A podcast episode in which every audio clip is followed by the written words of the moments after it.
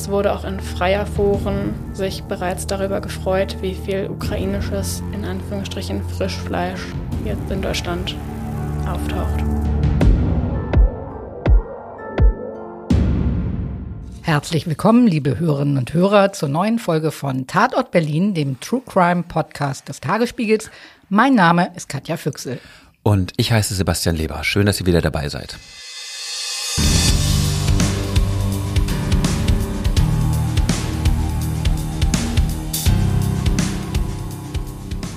So, liebe Leute, ihr könnt euch freuen, denn Sebastian hat uns heute mal wieder einen ganz besonderen Fall mitgebracht. Wobei besonders sind unsere Fälle ja immer, aber in diesem Fall steht auch noch ein sehr außergewöhnlicher, ich sag mal, Schurke im Mittelpunkt.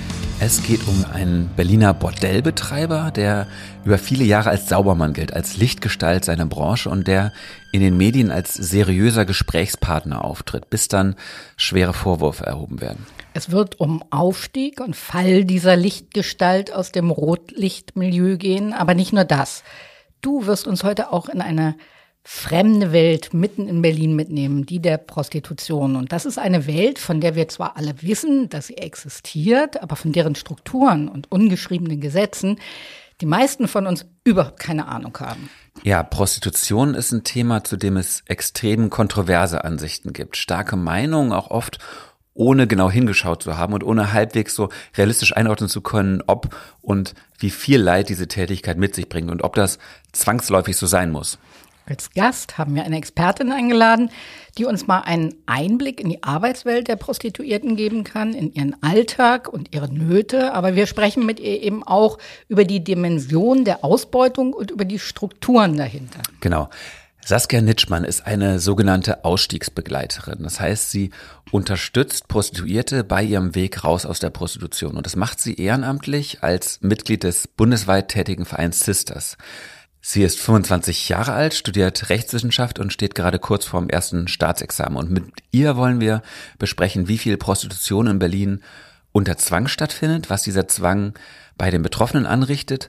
Wir wollen diskutieren, ob es denn auch gute Freier und gute Zuhälter gibt und ob es saubere, faire Prostitution geben kann.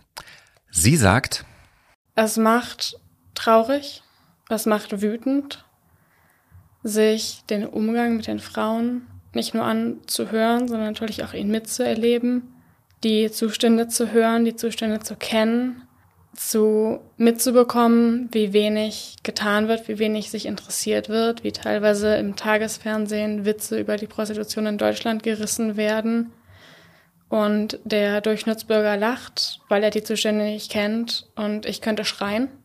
Okay, ich würde vorschlagen, dann tun wir doch jetzt erstmal was gegen die Ahnungslosigkeit und präsentieren ein paar Fakten.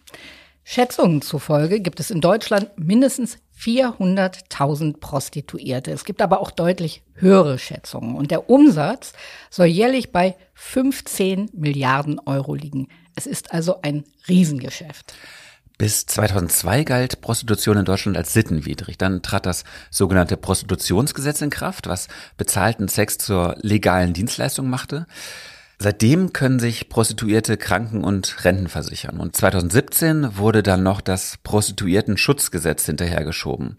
Jetzt besteht offiziell eine Anmeldepflicht für Prostituierte, auch eine Kondompflicht und Bordelle brauchen eine Konzession. Jedenfalls theoretisch. In der Praxis sieht das teilweise sehr anders aus, wie wir jetzt noch sehen werden. Der ähm, Grund, warum Frauen in der Prostitution landen, ist hauptsächlich Zwang. Der Zwang ist eben auch nicht immer, dass die Frauen von der Straße gegriffen und irgendwo an einen, an einen Heizkörper gekettet werden. Der Zwang ist ein wirtschaftlicher, der Zwang ist, dass falsche Versprechungen gemacht werden, die Frau dann in Deutschland ist, die Sprache nicht kann, keine anderen Qualifikationen hat, da nicht weg kann.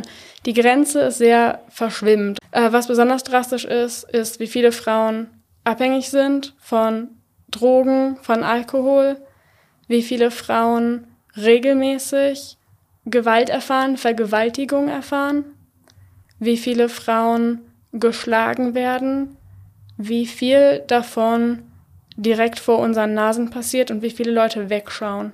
Was ich sagen kann, ist, dass es statistisch sehr wenig deutsche Frauen sind, dass es gerade in Berlin viel Rumäninnen und Bulgarinnen sind und jetzt bedauerlicherweise seit Ausbruch des Kriegs viele Ukrainerinnen, die hergeflüchtet sind und hier sich irgendwie ein Leben aufbauen müssen, die teilweise auch, davor wurde ja direkt gewarnt, Menschenhändlern in die Fänge gegangen sind, die in Autos gestiegen sind, die sie nach Deutschland bringen sollten, sie auch tatsächlich nach Deutschland gebracht haben, aber eben in ein Bordell oder eine Wohnung und nicht äh, an den Bahnhof oder in Sicherheit. Und es wurde auch in freier Foren sich bereits darüber gefreut, wie viel ukrainisches, in Anführungsstrichen, Frischfleisch jetzt in Deutschland auftaucht.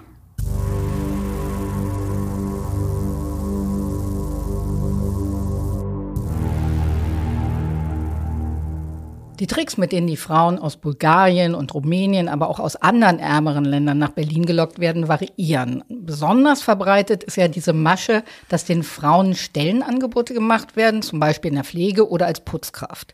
Und damit es möglichst unverdächtig wirkt, werden diese Angebote oft nicht von Männern unterbreitet, sondern von Frauen, die sie extra dafür angeworben haben. Ja, die sagen dann, hey, ich gehe nach Deutschland, komm noch mit, mein Arbeitgeber sucht noch mehr fleißige Frauen. Ja.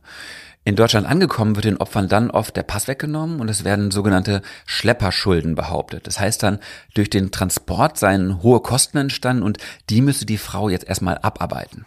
Sie setzen die Frauen dabei so richtig schön psychisch unter Druck, damit die ja nicht zur Polizei gehen. Also es wird behauptet, dass sie bei der Polizei eh nur Probleme kriegen. Denen hilft da niemand, weil sie ja illegal eingereist sind. Wenn es dann keinen Widerstand und keine Hoffnung mehr gibt, startet gewissermaßen der Einführungskurs Prostitution. Den Frauen wird vorgeschrieben, was sie anbieten müssen, zu welchen Preisen und ihnen wird gesagt, wie sie sich als Prostituierte zu verhalten haben. Aber auch Frauen, die schon hier leben, werden in die Prostitution gelockt und zwar mit der sogenannten Loverboy-Methode. Das heißt, attraktive Männer, die entweder selbst zu den Zuhältern gehören oder von denen bezahlt werden, die flirten junge Frauen an und umwerben sie mit viel Aufmerksamkeit und teuren Geschenken und machen sie verliebt und spielen ihnen dann eine Beziehung vor und versprechen ihnen die Welt. Ja, und kaum sind ihnen die Frauen dann so richtig verfallen, geht es auf einmal los mit den Märchen. Dann erzählen die Männer irgendwas von schweren Schulden, die sie haben und nur die Frau könne sie da rausholen und retten. Und sie haben auch schon eine Idee, hm, wie das ginge, Prostitution. Und eine andere Masche ist auch sehr beliebt. Wenn die Frau zum Beispiel Familie hat, wird sie eben durch Nacktbilder erpresst. So, alle diese Maschen, die wir hier angesprochen haben, sind weit verbreitet und haben sich für die Männer, die abkassieren, auch bewährt. Ja? Aber es gibt eben auch Zuhälter, die sagen, mit sowas haben wir nichts zu tun. Bei uns arbeiten alle Frauen selbstbestimmt und freiwillig. Dann ist natürlich teilweise drastisch, in was für Zuständen die Frauen in der Prostitution leben dass viele Frauen in Wohnungsbordellen mehr oder weniger eingepfercht sind, zu viel zu vielen auf die Zimmeranzahl, dass viele Frauen überhaupt keine anderen Optionen haben, gerade weil sie die Sprache nicht können, gerade weil sie nicht Deutsche sind, gerade weil sie nicht gemeldet sind, weil sie fürs System nicht existieren. In Berlin ist vor allem der Straßenstrich entlang der Kurfürstenstraße in Schöneberg bekannt. Dort schaffen viele Frauen an, die alkoholkrank sind oder die ihre Drogensucht finanzieren müssen. Die Behörden haben dort extra sogenannte Verrichtungsboxen installiert, wo die Frauen dann mit ihren Freiern hineingehen können. Ja, und wer sich die mal anguckt, kriegt eine Ekelattacke. Die Boxen sind vollgemüllt, da liegen Spritzen, Kondome, Feuchttücher rum, der Boden ist Fäkalien verschmiert und auf diesem Straßenstrich gibt es einen Abschnitt, auf dem ältere deutsche Frauen stehen. Aber die meisten Prostituierten dort sind aus Europa hergebracht worden. Die haben Zuhälter, an die sie Geld abgeben müssen. Und zwar so viel, dass die Zuhälter wiederum auch einen Teil davon abgeben können an mächtige Kriminelle im Hintergrund, die Anspruch auf den jeweiligen Straßenstrich erheben und dann auch ihren Anteil haben wollen. Daneben gab es ja lange so einen zweiten Strich noch in der Oranienburger Straße in Mitte, in einer etwas schickeren Umgebung. Aber da habe ich in der letzten Zeit überhaupt keine Frauen mehr stehen sehen. Ja, und das liegt an der Gentrifizierung. Also die Immobilien und die Zimmermieten der Pension, die sind so teuer geworden, da wurden die Prostituierten halt verdrängt. Besonders bekannt ist in Berlin ja dann noch das Großbordell Artemis in der Nähe von Funkturm und Messegelände. Und das zieht dann auch viele Messebesucher an. Ja, der Betreiber sagt, am meisten sei jeden Februar los. Da ist immer Food Logistica, die internationale Obst- und Gemüsemesse und da schauten dann wohlhabende Großhändler im Artemis vorbei. Aber natürlich kommen da auch viele Berliner und Berlin-Besucher hin und für Promis gibt es separate Suiten, die mit einem eigenen Aufzug auch erreichbar sind, damit sie jetzt nicht von den anderen Gästen gesehen werden. Zum Beispiel Spieler von Hertha BSC gehen dorthin. Hm? Nicht, dass wir in den Ruf noch kommen, hier Werbung zu machen. Natürlich gibt es in Berlin einige andere große bekannte Bordelle, aber die Branche soll sich in den letzten Jahren wegen Corona auch stark verändert haben. Also Prostitution war wegen der Seuche zwar über Monate verboten, fand aber natürlich trotzdem statt. Heute gibt es deutlich weniger Bordelle. Stattdessen ist ein Großteil der Prostitution offenbar in Wohnungen und zu Escort-Agenturen abgewandert. Hm, und so ist es auch leichter, den staatlichen Regularien zu entkommen. Also wenn doch mal eine Kontrolle stattfindet und das ganze Elend da dokumentiert wird, dann kann man einfach einpacken und woanders eine neue Wohnung aufmachen. Berlin hat als die einzige oder zumindest eine von sehr wenigen Städten keine Sperrzonen. Prostitution kann überall in Berlin stattfinden. Es gibt keinen Mindestabstand zu Schulen, öffentlichen Gebäuden oder irgendetwas derartigem. Es gibt keine Beschränkungen auf bestimmte Bezirke oder Gebiete. Es ist überall legal und es gibt sehr wenig Bedingungen an das Betreiben einer Prostitutionsstätte. Und so kann man beispielsweise auch ein Bordell im beschaulichen Mariendorf eröffnen. Und jetzt kommen wir endlich zu unserem heutigen Fall. Dieser Berliner Bordellbetreiber inszeniert sich, wie gesagt, selbst als Positivbeispiel der Branche, als einer, der angeblich sicherstellt, dass Prostitution durchaus im Sinne der Frauen stattfinden kann, dass sie sogar Spaß haben können. Für die Rechte der Geknechteten hat er sich übrigens schon früher eingesetzt als junger Industriemechaniker ja, und sein Lebenslauf, der hat durchaus Potenzial, irgendwann vielleicht mal verfilmt zu werden. Er ist Mitte 50 und gebürtiger Türke. Ursprünglich ist er bei Daimler angestellt, in einem Werk in Marienfelde im Süden von Berlin und dort lässt er sich auch in den Betriebsrat wählen, setzt sich beherzt für Arbeitnehmerrechte ein, wettert gegen Kurzarbeit, prangert die Ausbeutung durch den Kapitalismus an.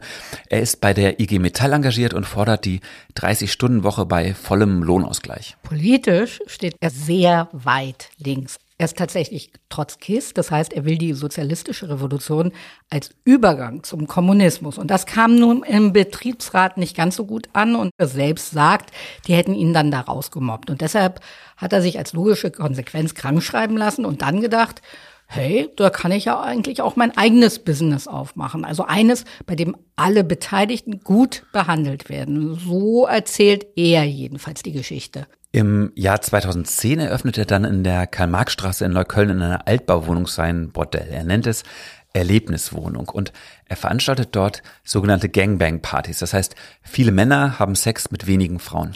Für dieses tolle Konzept wurde er dann 2015 mit dem Venus Award ausgezeichnet in der Kategorie beste Sexparty. Im Jahr drauf zieht das Bordell dann um und dann machen sie einen neuen Standort im Altmariendorf auf, räumlich gar nicht so weit weg von seinem alten Arbeitgeber Daimler. Und dieses neue Bordell findet man in einem dreistöckigen Bürogebäude mitten in einem Wohngebiet. Und er verspricht, bei ihm kommen alle Beteiligten auf ihre Kosten. Bei ihm herrsche eine, Zitat, familiäre Atmosphäre. Die Männer und Frauen verbinde das, Zitat, Wichtigste im Leben, der grenzenlose Spaß am hemmungslosen Sex. Und bei allen Gästen, also auch den Frauen, handelt es sich um Gleichgesinnte, die ihre Lust teilen wollen, die eine Möglichkeit suchen, ihre Leidenschaft in einer sicheren Umgebung auszuleben. Ah ja, den Frauen macht es also grenzenlosen Spaß. Was sagt denn Saskia Nitschmann dazu? Äh, sie hat ja ganz andere Erfahrungen gemacht. Also durch ihre langjährige Arbeit als Ausstiegsbegleiterin beim Verein Sisters, da kennt sie die Mechanismen der Branche, sie kennt die Forschung und die Studienlage dazu und wenn Nitschmann sowas hört von wegen Gleichgesinnte, die ihre Lust teilen wollen, dann kann sie darüber nur lachen. Mich würde ja mal interessieren, was wir eigentlich über die anderen gleichgesinnten Spaßmacher wissen, also über die Freier. Es existiert ja so eine Art Klischeebild, so von dem netten, charmanten, höflichen Freier, also Männer, die sich in ihrer Ehe unverstanden fühlen, die auch gar keinen harten Sex haben wollen, sondern eigentlich nur einsam sind und reden wollen. Und es kursieren Dutzende Geschichten von Männern, die ihrer Lieblingsprostituierten dann auch viele Geschenke machen, sie sogar heiraten, Pretty Woman und so weiter. Ich tippe mal, das hat mit der Realität relativ wenig zu tun, oder? Hm. Saskia Nitschmann hat dazu eine Menge zu sagen. Sie hat selbst an einer deutschlandweiten Studie mitgeschrieben, bei der Freier interviewt wurden. Der durchschnittliche Freier lässt sich demografisch nicht einordnen. Ist aber ein vergleichsweise frauenfeindlicher Mensch mit einem sehr festen Bild seiner Männlichkeit, also auch einem sehr festen Bild, was Männlichkeit zu sein hat, der überdurchschnittlich stark an Vergewaltigungsmythen glaubt, der zu einem großen prozentualen Anteil glaubt, dass prostituierte Frauen nicht vergewaltigt werden können und zumindest während eines Teils der Transaktion keine eigenen Rechte haben. Er ist ein vergleichsweise eher sexuell egoistischer Mensch, dem es egal ist, nicht nur, ob sie dabei Spaß hat, sondern auch, ob sie dabei Schmerzen hat, der sehr viel Ausbeutung und sehr viel Menschenhandel mitbekommt und trotzdem den von ihm bereits bezahlten Sex verlangt. Es gibt natürlich tatsächlich nette Freier in gewisser Hinsicht oder gewisser Bedeutung des Wortes nett. Es gibt aber keine guten. Das ist eine Aussage, die von Aussteigerinnen immer wieder wiederholt wird, sowohl in persönlichen Gesprächen. Es gibt aber auch einen großartigen Brief, einen offenen Brief vom Netzwerk Ella über den guten Freier. Das empfehle ich auch. In dem die Frauen sagen, oder generell die Frauen sagen, es gibt insofern keinen guten Freier, dass in dem Moment, wo ein Mensch, ein Mann in der Lage ist, einer Frau, die Armut leidet, die Zwang leidet, der es offensichtlich nicht gut geht, Geld zu geben, nicht um ihr zu helfen, sondern um sie sexuell benutzen zu dürfen, der kann kein guter Mensch sein. In dem Moment, wo ein Mann in der Lage ist, eine Frau in Not zu sehen und zu sagen, klasse, der gebe ich jetzt Geld und dann kann ich sexuell machen, mit, äh, mit ihr machen, was ich will, kann der kein guter Mensch sein. Egal wie nett der in dem Moment ist und egal wie sehr er sich dafür einsetzt, dass sie vielleicht auch sexuell Spaß daran hat, was meistens eh vorgetäuscht ist. Was ich Freiern sagen wollen würde, zum einen auf jeden Fall, dass mit Menschen so nicht umgegangen werden kann, dass egal wie sehr sie sich einreden, dass sie ja die Netten sind, dass ja nur die anderen gewalttätig sind, jeder gekaufte sexuelle Akt Gewalt ist in dem Moment, wo du einer Frau Geld dafür gibst, weil du weißt, dass sie mit dir nicht schlafen würde, wenn du ihr kein Geld dafür gibst, weißt du, dass sie mit dir nicht schlafen will. Egal wie du es dir hinterher schön redest, egal wie du es dir vorher schön redest, egal wie sehr sie dir schöne Augen macht, weil sie das Geld braucht. Was ich auch sagen würde, ist, dass sehr viele von diesen Männern ein eigentlich arme Würstchen sind und darüber auch ihre Männlichkeit ausleben wollen und ganz viel der Gewalt, die da passiert, passiert, um irgendwas von den Männern zu kompensieren.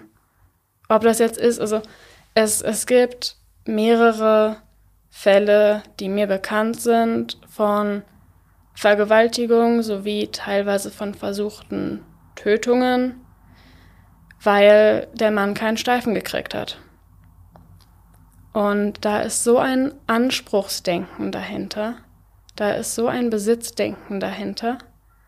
Das sind Männer, die ich mit irgendwelchen Frauen nicht alleine lassen würde. Und ich würde denen tatsächlich sagen, ich weiß nicht, ob es da Hilfe für gibt, aber sucht euch Hilfe.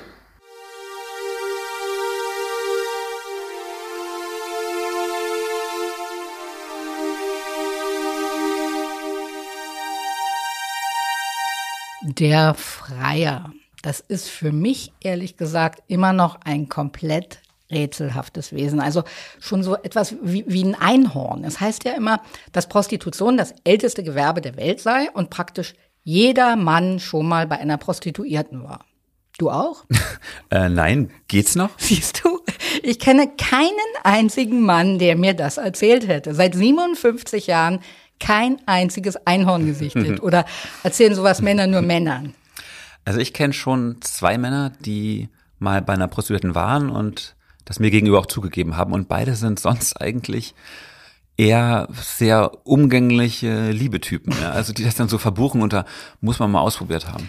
Okay, aber offenbar sehen das auch die brutalen Typen so. Denn wenn du jetzt mal in die Statistik guckst, seit 2002 sind in Deutschland mindestens 105 Prostituierte getötet worden. Ein Großteil von Freiern, der Rest von Zuhältern. Und ein immer wiederkehrendes Muster bei den Frauen, die von den Freiern getötet worden sind, ist das Motiv Anspruchs- und Besitzdenken.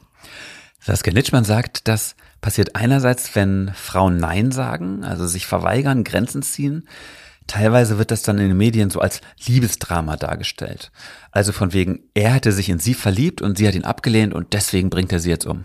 Es gibt aber auch die Fälle, in denen der Körper des Freiers sozusagen nicht so richtig mitmacht. Also, dass er keinen Hoch kriegt oder bestimmte Akte nicht funktionieren, dass irgendwas schief läuft, dass bei ihm die Stimmung plötzlich weg ist. Und dann gibt er ihr die Schuld und dann rächt er sich. Aber auch wenn man diese Straftaten, also diese Gewaltakte jetzt mal außen vor lässt.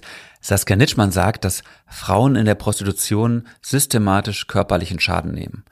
Sie hat mir das ganz konkret durchdekliniert und ich muss sagen, dass das schwere körperliche Arbeit sein muss, das war mir klar, aber ich war trotzdem geschockt, als ich das dann gehört habe. Zum Beispiel hat sie eine Frau betreut, bei der die Hüfte und ein Knie so kaputt sind, dass es wirkt, als sei ein Bein kürzer als das andere. Und das ist jetzt der Frau nicht bei der Geburt passiert, sondern das ist ihr in Berlin durch die Prostitution passiert.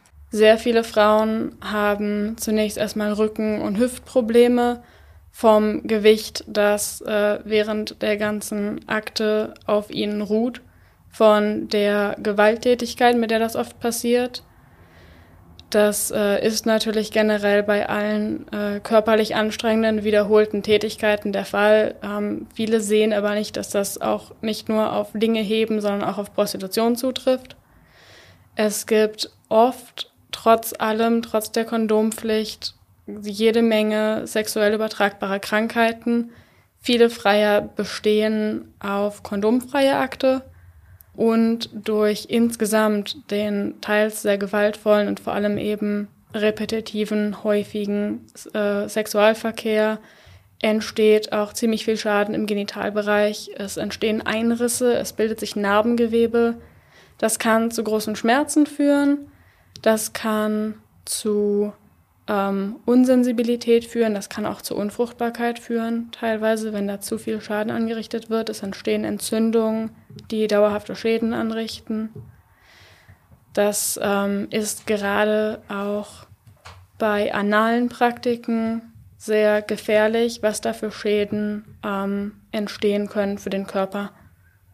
Ansonsten gibt es an körperlichen Schäden viel im Kopf- und Kieferbereich durch das, äh, die, die Standardpraxis des äh, Blasens, also des Oralverkehrs, oft auch ohne Kondom. Ähm, da kommt es zu Kieferproblemen, zu Zahnproblemen. Dann haben sehr, sehr viele der Frauen Kopfschmerzen, teilweise psychosomatisch, teilweise auch einfach aufgrund der gesundheitlichen Belastung, aufgrund des gestörten Schlafrhythmus. In vielen der Prostitutionsstätten ist permanent Licht an, es ist immer Betrieb. Die Frauen schlafen auf ihren Zimmern, aber haben eben dann entweder selber Licht an oder es ist nicht genug abgedunkelt, weil drumherum eben noch Prostitution stattfindet. Dementsprechend entstehen auch viel Schlafstörungen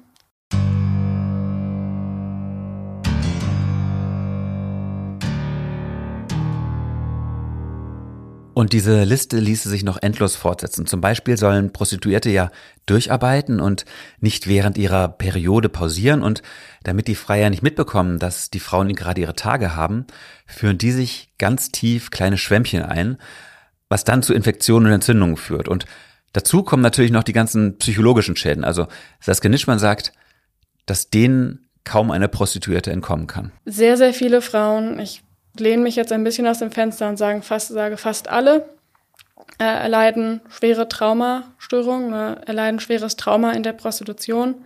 Zum einen natürlich durch die permanenten Grenzüberschreitungen, hauptsächlich durch Freier, durch die soziale Ausgrenzung auf jeden Fall auch.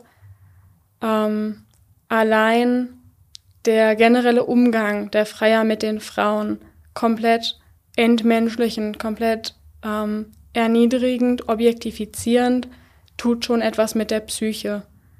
Die Frauen verlieren Selbstwertgefühl, die Frauen entwickeln Scham und Ekel, teilweise vor Männern im Allgemeinen, teilweise vor dem eigenen Körper, der eigenen Sexualität, sehen Sexualität im Allgemeinen als etwas, was per Transaktion weitergegeben wird, etwas, was ihnen teilweise gar nicht selbst gehört, etwas sehr ekel- und schambehaftetes, etwas schuldbehaftetes. Viele Frauen geben sich selber auch die Schuld für die Situation. Das sind alles ähm, psychische Prozesse, die hinterher erstmal verarbeitet werden müssen, die teilweise auch hinterher erst zum Ausdruck kommen, weil während der Prostitution die Frau so mit Überleben beschäftigt ist, dass zur Verarbeitung davon überhaupt keine Zeit da ist und überhaupt kein Speicherplatz da ist. In dem Moment, wo die Frau als erste Sorge erstmal hat, was esse ich heute Abend, wie halte ich meine Heizung an, wo schlafe ich morgen, kann ich jetzt noch einen Freier aufnehmen? Finde ich noch jemanden? Kann ich es mir leisten, jemanden abzulehnen, der vielleicht gewalttätig wird, bei dem ich schon ein schlechtes Gefühl habe? In dem Moment hat das Gehirn keinen zusätzlichen Raum, um sich damit zu beschäftigen, was macht das eigentlich gerade mit meinem Selbstwertgefühl, dass ich mich hier täglich von Männern als Schlampe bezeichnen lasse, um ein bisschen Geld zu verdienen das am Ende wahrscheinlich trotzdem vielleicht für den Einkauf, aber nicht für Miete und Einkauf reicht. Saskia Nitschmann sagt auch, dass Abhängigkeit ein weit verbreitetes Problem in der Szene ist. Und zwar von Alkohol, aber auch von Drogen wie Heroin oder Speed. Die Drogenabhängigkeit wird teilweise von Zuhältern, von Managern nicht nur übersehen, sondern auch aktiv gefördert. Denn Frauen, die auf Drogen sind, sagen weniger Nein, sind einfacher zu manipulieren und bleiben eben auch länger wach, länger arbeitsfähig, wirken glücklicher auf die Freier. Das äh, sind alles Gründe, warum teilweise das auch in Bordellen mit angeboten wird oder auf der Straße Zuhälter den, den Frauen auch Drogen anbieten oder Drogen geben. Das ist auf jeden Fall auch eine weitere Einnahmequelle natürlich, die Frauen süchtig zu machen und dann an der Sucht noch weiter mitzuverdienen und natürlich auch eine Abhängigkeit herzustellen. Nicht nur von der Droge, sondern auch von der Person, die die Droge gibt. Lass uns nochmal zu unserem konkreten Fall zurückkommen. Der Betriebsrat dieser Kämpfer für Arbeiter- und Frauenrechte, der in Berlin sein Bordell Erlebniswohnung eröffnet hat, wo auch die Frauen ihren Spaß haben sollen. Lass uns doch mal unseren Hörerinnen beschreiben, wie es dort aussieht. Wir sollten dazu aber sagen, wir sind selbst nie dort gewesen. Wir wissen das alles nur aus Interviews, Fernsehberichten, Beschreibungen aus sogenannten Freierforen und von Fotos. Ja. Also das Bordell in Mariendorf, das befindet sich im Vorderhaus eines Bürogebäudes, zweiter Stock. Man muss dabei Erlebniswohnung klingeln. Es gibt einen Mann, der die freie Natur hereinlässt, einen Raum mit blau und rot lackierten Schließfächern, sowie so eine Umkleide im Fitnessstudio.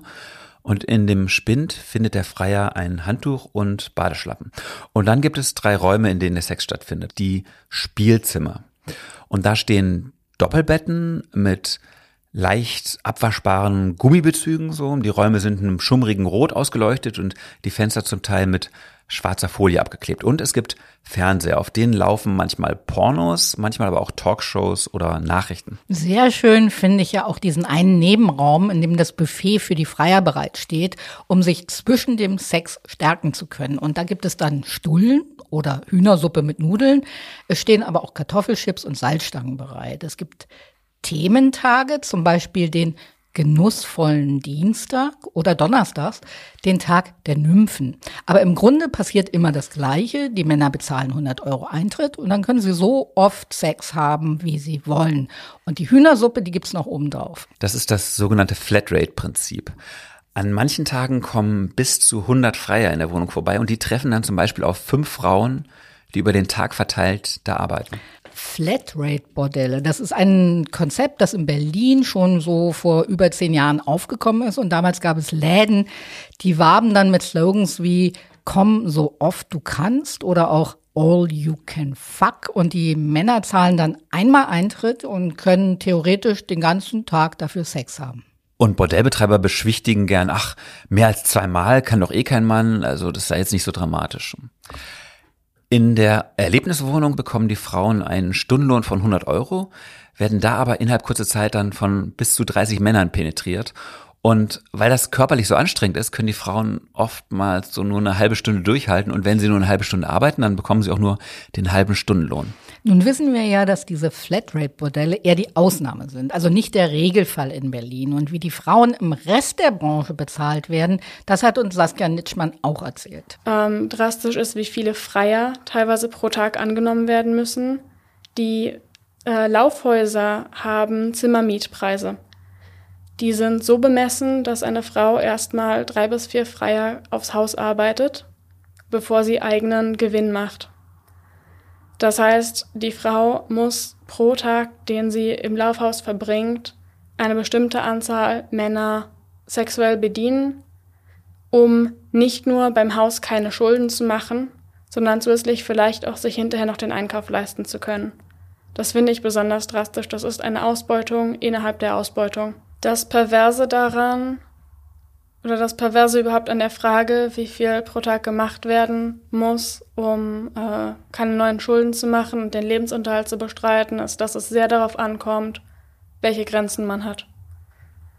Es gibt Frauen, die bestimmte Praktiken nicht machen. Diese Praktiken sind zum Beispiel aber dann teurer. Das heißt, Frauen sind gehalten, möglichst wenig Grenzen zu haben, möglichst eigene Grenzen zu übertreten, um ihren Lebensunterhalt bestreiten zu können. Frauen, die sagen, anal mache ich nicht, müssen mehr Freier pro Tag bedienen, um genug zu verdienen zum, zum Überleben.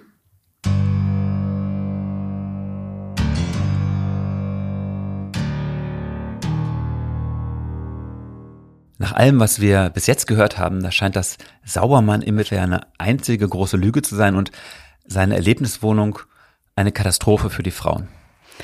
Und das spricht sich sogar in sogenannten Freierforen im Internet inzwischen rum. Also da berichten dann selbst die Kunden davon, dass die Frauen in dieser Erlebniswohnung nicht wirklich ja glücklich wirken. Einer beschreibt eine Frau, bei der er dachte, und ich zitiere, sie würde jede Sekunde in Tränen ausbrechen, die wolle überall sein, bloß nicht dort. Und eine andere habe ständig davon gesprochen, wie müde sie sei. Und in einem Interview verrät eine Prostituierte aus dieser Wohnung, wie eklig sie manche Freier dort findet, zum Beispiel weil sie stinken. Aber was soll sie machen? Sie drehe sich dann halt von demjenigen weg, wende sich einem anderen Sexpartner zu und lasse es über sich ergehen, dass der besonders eklige Typ hinten an ihr rummacht.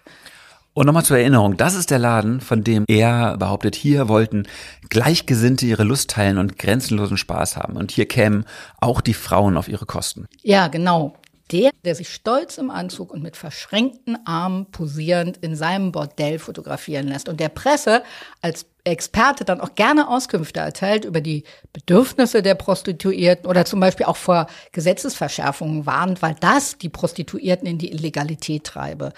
Und das wird dann auch noch für bare Münze genommen. Im Jahr 2018 kommen dann noch mehr schlimme Gerüchte auf. Ja. Zum Beispiel heißt es, dass er von Frauen, die bei ihm arbeiten wollen, erstmal selbst Sex verlangt. Ja? Testficken heißt das in der Szene. Und Geld gibt es dafür auch nicht. Und außerdem heißt es, dass er auch mit der Alterskontrolle nicht ganz so genau nimmt. Also auf Deutsch, dass er mit Minderjährigen Sex hat. Und unter anderem dafür muss er sich dann auch vor dem Berliner Landgericht verantworten. Im November 2020 wird er in Untersuchungshaft gesteckt. Im März 2021 beginnt vor dem Landgericht der Prozess gegen ihn. Die Vorwürfe lauten sexueller Missbrauch, Menschenhandel und Zuhälterei. Er selbst soll mehrfach Sex mit einer 16-Jährigen gehabt haben und wusste, dass die noch nicht volljährig ist. Außerdem soll er die Prostituierten in seiner Erlebniswohnung vorsätzlich ausgebeutet haben. Bei drei jungen Frauen, die er beherbergt habe, habe er sich 50 Prozent ihrer Einnahmen in die eigene Tasche gesteckt. Im Prozess sagt er selbst nichts zu den Vorwürfen, aber er lässt von seinem Anwalt ein Statement verlesen. Und darin räumt er auch die meisten Anklagepunkte ein und lässt seinen Anwalt sagen, sollte ich mich strafbar gemacht haben, tut mir das leid. Er gibt zu, dass es falsch gewesen sei, mit der 16-Jährigen geschlafen zu haben, aber er habe keine böse Absicht gehabt. Seinem Eindruck nach hätten die Frauen freiwillig gearbeitet und seien angemessen bezahlt worden. Äh, ja, genau. Mm, das Gericht spricht ihn wegen sexuellen Missbrauchs, Menschenhandels und Zuhälterei schuldig, und zwar zu drei Jahren und zehn Monaten Haft. In seiner Urteilsbegründung sagt der Richter, dieser Trotzkist, der Ex-Betriebsrat und Kämpfer für Arbeitnehmerrechte, der habe die Prostituierten ausgebeutet wie ein Kapitalist. Okay, also wir können jetzt wohl festhalten, er ist nicht die Lichtgestalt, als sie er sich ausgab. Aber trotzdem ist dieser Mann so lange hofiert worden und er konnte über so viele Jahre die falsche Fassade aufrechterhalten. Saskia Nitschmann sagt, dass es auch eine Frage der Bequemlichkeit sei. Dass es der deutschen Öffentlichkeit halt sehr gelegen kommt, die Vorstellung, okay, es gibt vielleicht Menschenhandel, aber es gibt eben auch seriöse Dienstleister und Modelle. Es ist ein Beruf wie jeder andere Sexwork halt. Also kann man es so laufen lassen und der Staat profitiert ja auch noch durch Steuereinnahmen. Aber Sebastian, Moment.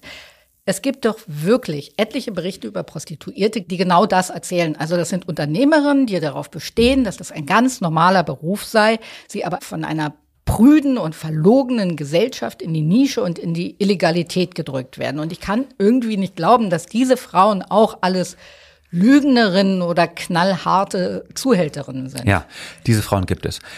Saskia Nitschmann sagt, hierbei handele es sich um eine ganz kleine Minderheit, die dann aber umso mehr hofiert und in Talkshows geladen wird. Ja, Frauen, die sich da als freie, selbstbestimmte Sexarbeiterinnen inszenieren, als solche, die viel Geld verdienen und ihre Sexualität ausleben können und auch eine gewisse Macht daraus ziehen, dass die ganzen Männer sie ja haben wollen und so weiter.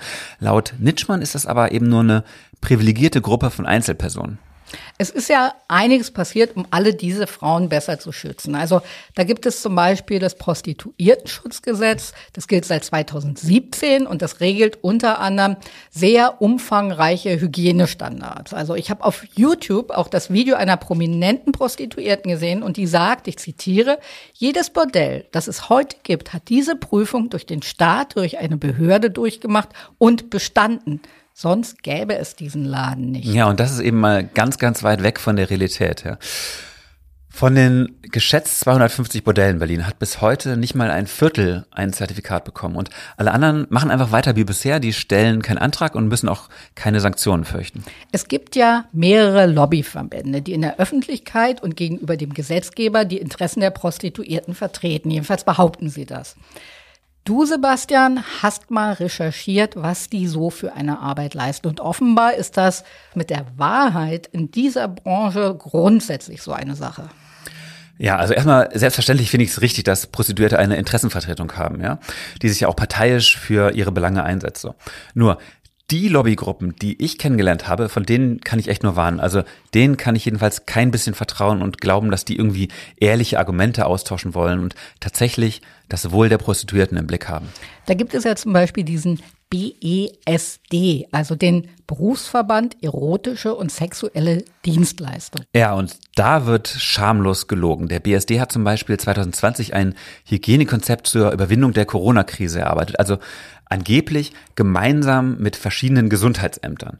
Und das war damals, also lange bevor es die Impfstoffe gab, und da standen so lustige Sachen drin wie Prostitution ist kein Problem, solange zwischen den Köpfen der Beteiligten ein Abstand von einer Unterarmlänge sei.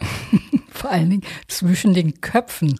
Also, alles gelogen. Auch die Zusammenarbeit mit den Gesundheitsämtern war reine Erfindung. Das haben sie ja später dann auch selber zugegeben. Und es gibt aber noch einen anderen Club und der nennt sich BSD, Bundesverband Sexuelle Dienstleistungen. Ja, und von dem habe ich auch mal eine Demonstration besucht und da waren dann auch Männer, die von sich behauptet haben, sie seien freier und würden sich voll für das Wohlbefinden der Prostituierten einsetzen und auch die Forderung des BSD unterstützen und so weiter.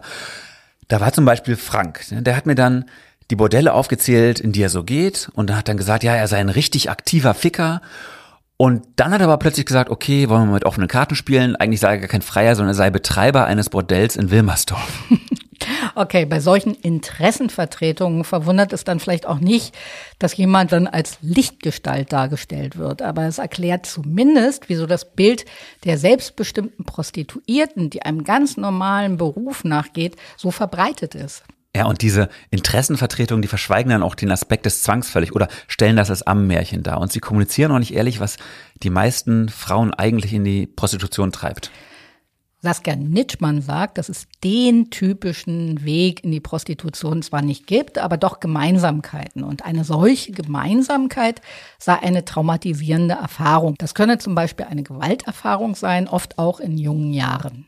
Gerade sexuelles Trauma in der Kindheit prädestiniert natürlich dafür, Sexualität schon als etwas Negatives zu empfinden, aber auch als eine Art Werkzeug oder Waffe zu empfinden.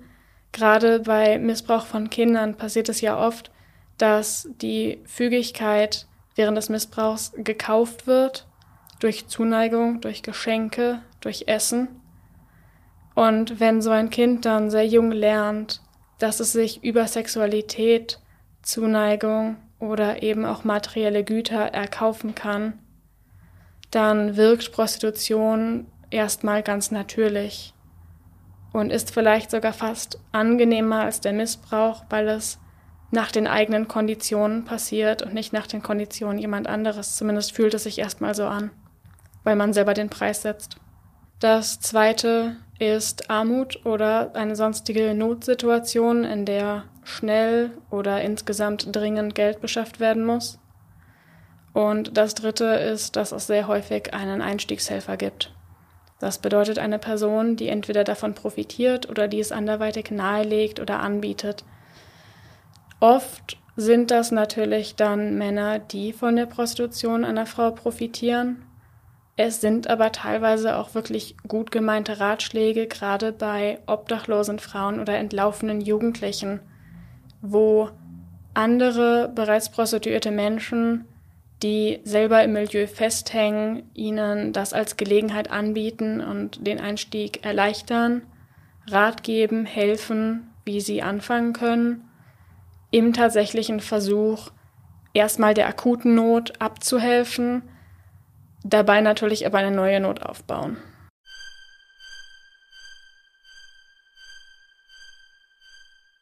Ihre klar ablehnende Haltung gegenüber Prostitution hat Saskia Nischmann übrigens nicht immer gehabt. Eher im Gegenteil. Sie dachte früher eher so wie du, es gehe hier um Self-Empowerment der Frauen und wenn man ihnen diese Möglichkeit nehme, dann diskriminiere man sie und wolle sie klein halten. Sie hat damals dem Teil des feministischen Lagers angehört, der sich für eine möglichst umfassende Legalisierung von Prostitution einsetzt. Sie ist nämlich schon mit 15 bei Amnesty International eingestiegen in der Berliner Ortsgruppe und die vertraten genau diese Position. Lieber Sebastian, sind das jetzt auch alles Irregeleitete? Naja, die haben sich auf eine Studie berufen, die Amnesty selbst erstellt hat. Und diese Studie war leider handwerklich ziemlich fragwürdig. Also einerseits wegen der viel zu geringen Stichproben. Äh, vor allem haben sie nur Prostituierte aus Ländern befragt, in denen Sexarbeit illegal ist. Und dabei erfahren, dass sich Prostituierte dort stigmatisiert fühlen. Ja? Und daraus hat Amnesty dann aber den Schluss gezogen, dass die Stigmatisierung halt an der fehlenden Legalität liege. Und deswegen alles umfassend legalisiert werden müsse. Und was natürlich ein absurder Logikfehler ist, weil wenn sie Prostituierte aus Deutschland gefragt hätten, dann hätten die erfahren, dass sich die Prostituierten hier ebenfalls stigmatisiert fühlen. Okay, also zurück zu Saskia Nitschmann. Also eines Tages war sie dann mit Amnesty in Berlin auf einem Straßenfest und sie trug ihr Amnesty-T-Shirt und hatte Schicht am Stand. Und als sie Pause machen wollte und sich was zu essen holen wollte, dann ist sie dann am Stand des Vereins Sisters vorbeigekommen und dann kamen die Frauen so ins Gespräch. Und innerhalb sehr kurzer Zeit wurden dann mehrere Illusionen, die ich über das Thema hatte, sehr auf den Kopf gestellt. Ich wurde mit sehr viel Informationen konfrontiert, die mir so nicht bekannt war und die mir auch erstmal sehr schlimm und äh, nicht unbedingt glaubwürdig vorkamen. Also mir wurden auch Quellen empfohlen und diese Informationen habe ich dann hinterher alleine versucht zu widerlegen in dem Versuch, das zu widerlegen, also wie viel Ausbeutung passiert, dass die Legalisierung zu mehr Menschenhandel führt, dass die meisten Frauen nicht freiwillig in der Prostitution sind. Das zu widerlegen war mir nicht möglich. Stattdessen hat sich äh, über mehrere Wochen meine Position dann gewandelt. Und beim Thema bin ich dann auch hängen geblieben. Zum einen, weil das Leid einfach so groß ist und das ist etwas sehr Deutsches, ein sehr deutsches Problem. Wir haben hier die komplette Legalisierung äh, in Berlin sogar ohne Sperrzonen. Und zum anderen, weil das auch ein, ein globales Problem ist. Wir sind Zielland für jede Menge Menschenhandel. Und deswegen war es mir sehr wichtig, dass ich da auch etwas tue, dass ich nicht einfach in, in Mitschuld sitze, sondern ähm, das Problem selbst auch angehe. Sie sagt, Legalisierung führe leider nicht zu weniger, sondern zu mehr Menschenhandel. Und dass der Gedanke, dass es eine Trennlinie geben könnte zwischen Prostitution und Menschenhandel, dass das einfach utopisch sei. Also allein schon deswegen ist das utopisch, dass in dem Moment, wo Prostitution legalisiert wird, die Nachfrage steigt und es nie genug Frauen geben wird, die diesen Beruf, äh, wenn man es als Beruf äh, anerkennen möchte, ausüben wollen. Es gibt immer Tätigkeiten, die nicht getan werden wollen, aber wenig von denen sind so psychisch und physisch belastend, ähm, wie die eigene Sexualität dermaßen zur Verfügung freizugeben. Es gibt sehr, sehr wenig Frauen, die das als Karriereziel sich vorstellen könnten, die das freiwillig tun würden. Dieser Verein Sisters, zu dem Saskia Nitschmann dann später übergelaufen ist, der hat seine Zentrale in Stuttgart und es gibt Ortsgruppen in ganz Deutschland. Sisters versteht sich als Anlaufstelle für alle Prostituierten, die Not empfinden und die den Wunsch haben, da irgendwie rauszukommen. Und von den Lobbygruppen werden die Sisters natürlich hart bekämpft. Aber es gibt viele Frauen in der Szene, die vor allem die praktischen Hilfen des Vereins angenommen haben.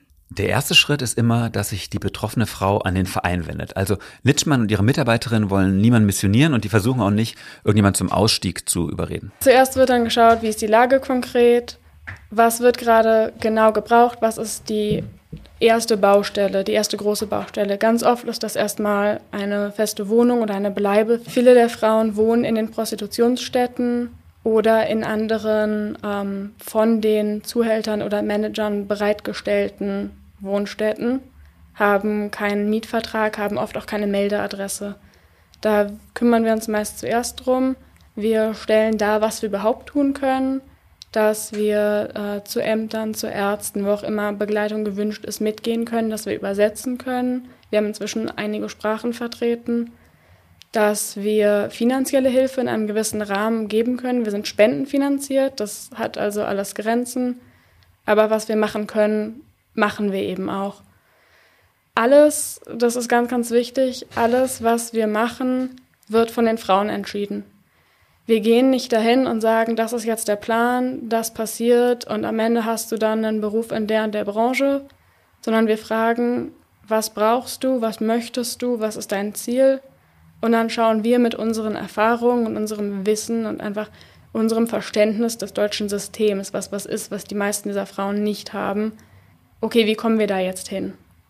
Wie kommen wir aus der Situation jetzt zu der Situation, die du dir vorstellst, die du gerne hättest?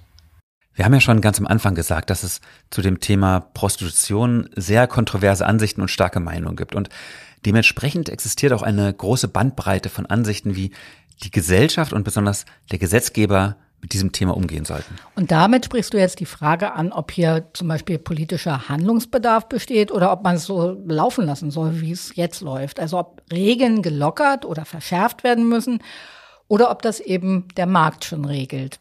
Gerade die Lobbyverbände sagen, dass man Prostitution auf keinen Fall strenger reglementieren oder gar verbieten dürfe, denn das dränge die Prostituierten in die Illegalität, wo die Frauen dann noch weniger geschützt seien. Ja, und Saskia Nitschmann findet dieses Dunkelfeld-Argument absurd, weil sie sich kaum vorstellen kann, dass das Feld in Deutschland noch dunkler werden kann. Ja? Denn die absolute Mehrheit der Prostitutionsstätten und der Prostituierten, sie sind ja bereits nicht gemeldet, sind also illegal. Die Sisters sprechen sich dann für das sogenannte nordische Modell aus. Also das ist ein Bündel politischer Maßnahmen. Dazu zählen beispielsweise Aufklärungskampagnen in der Bevölkerung über das Leid der Prostituierten. Aber es soll auch staatliche Ausstiegshilfen geben. Und dazu sieht das Modell eine stärkere Strafverfolgung von Menschenhändlern und Zuhältern vor. Prostituierten selbst soll keine Strafe drohen, auch keine Bußgelder. Für sie soll der Staat eine Anlaufstelle sein und keine Gefahr. Aber, und das ist ein wesentlicher Punkt bei diesem nordischen Modell, Freier sollen künftig bestraft werden. Es gibt dafür verschiedene Ansätze, wie die Strafe aussehen soll. In vielen Ländern, die bereits das nordische Modell haben, handelt es sich dabei um Geldstrafen. Es wurde aber festgestellt in ähm, mehreren Studien, dass kurze Gefängnisstrafen größere abschreckende Wirkungen zeigen. Also es reicht eine Nacht im Gefängnis im Vergleich zu einer Geldstrafe, da gerade wohlhabendere Freier eine solche Geldstrafe sonst quasi einfach in den Preis der Prostitution, den sie eh ausgeben, mit einkalkulieren.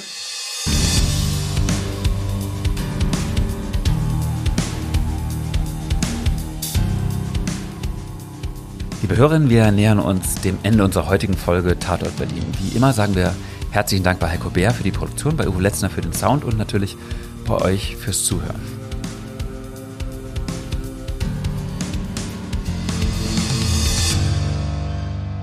Wir haben aber noch unsere schöne Rubrik Ihr fragt, wir antworten. Da könnt ihr uns jede Frage stellen, die euch in den Sinn kommt, einfach per Mail an Tatort Berlin in einem Wort at tagesspiegel.de. Auch heute werden wir wieder zwei Fragen von unserer Liste abarbeiten. Hier kommt die erste für dich, Katja. Sie lautet, über welche Fälle würdet ihr nie schreiben? Naja, nie. Okay.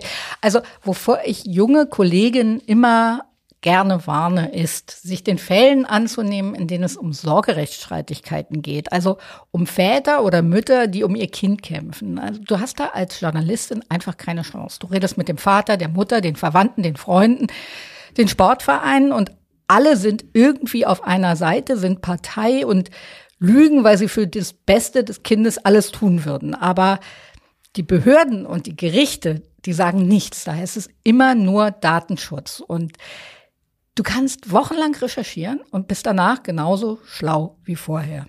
Was würdest du nie anfassen? Hm, also wahrscheinlich Fälle, die mich null interessieren, also bei denen mich nichts irgendwie neugierig macht. Das ist ja das wunderbar egoistische an unserem Beruf. Wir dürfen uns in Dinge reinwühlen, über die wir sonst in unserer Freizeit wahrscheinlich gern einen Artikel lesen würden oder ein Doku gucken würden oder so. Ja, und ansonsten kommt es eigentlich nur darauf an, wie man was aufschreibt. Also, dass man, wenn es jetzt zu drastisch wird, dann die richtigen Worte findet und irgendwie sicherstellt, dass es nicht zu effekthascherisch rüberkommt oder unsere Leser traumatisiert. So. Okay, zweite Frage. Viele eurer Fälle sind grausam, traurig, abstoßend, erschütternd. Leidet ihr manchmal unter eurer Arbeit? Es gibt schon Fälle, die mich erschüttern oder beschäftigen, aber angesichts des Elends, das die Opfer und die Familien und die Freunde durchmachen, finde ich es ehrlich gesagt immer ziemlich albern, wenn Journalisten dann über ihr eigenes Leid berichten, weil sie eine Akte gelesen haben oder das Geschehen von der Zuschauerbank im warmen, trockenen Gerichtssaal nachverfolgt haben. Jo, das kann man so stehen lassen, glaube ich. Gut, nächste Folge gibt es dann mehr Fragen und mehr Antworten. Unsere nächste Folge Tatort Berlin erscheint wie immer in vier Wochen. Worum wird es dann gehen? Ah, ich bin da gerade an einer ganz heißen Sorgerechts. ja, genau. nee, ja. im Ernst. Also wenn alles gut geht, wird es natürlich mal wieder eine Premiere geben. Dann wird uns nämlich ein Ermittlungsrichter von dem Fall seines Lebens erzählen. Und da geht es dann auch mal wieder um einen Mord. Prima, bin sehr gespannt. Äh, bis dahin, tschüss, liebe Zuhörerinnen und tschüss, liebe Katja. Tschüss, Sebastian. Coolio. Yes, yes, yes.